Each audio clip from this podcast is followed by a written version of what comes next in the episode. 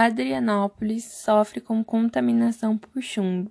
Após 14 anos de fechamento da mineradora, contaminação prejudica moradores da cidade.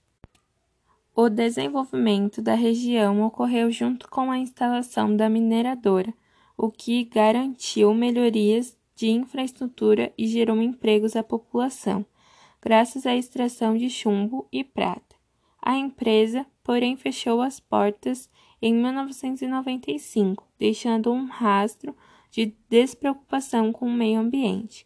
Estes rastros de minérios não tratados até hoje contaminam rios, solo, ar e, consequentemente, os habitantes da região. Foram encontradas altas concentrações de chumbo na poeira destes locais, enquanto os números aceitáveis são de 17 miligramas, foram detectados 300 a 3.300 miligramas.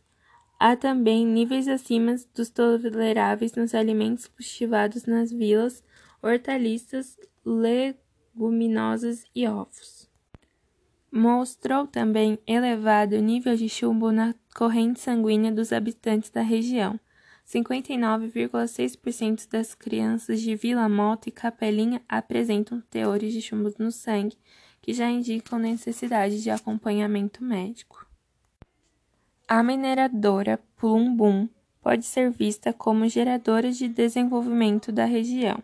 No entanto, também é responsabilizada pela contaminação por chumbo no local devido à falta de cuidados ambientais, que consequentemente trouxe prejuízos socioeconômicos.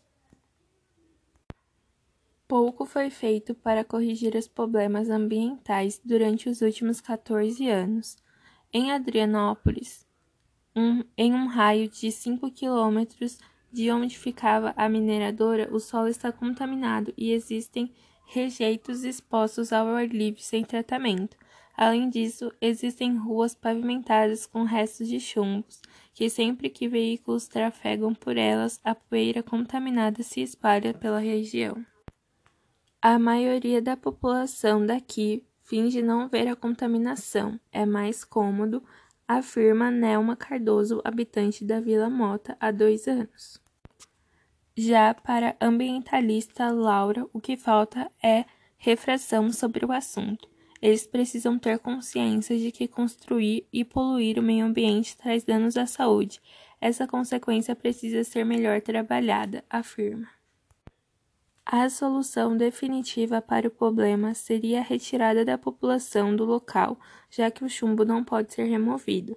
Entretanto, os moradores não estão dispostos a serem reacolados. Há outras soluções paliativas, uma série de medidas como asfaltar as estradas para evitar o levantamento de poeira contaminada, fazer uma cobertura mais efetiva do aterro e reforçar a mata civil liar para ninguém remover areia do rio seriam boas alternativas.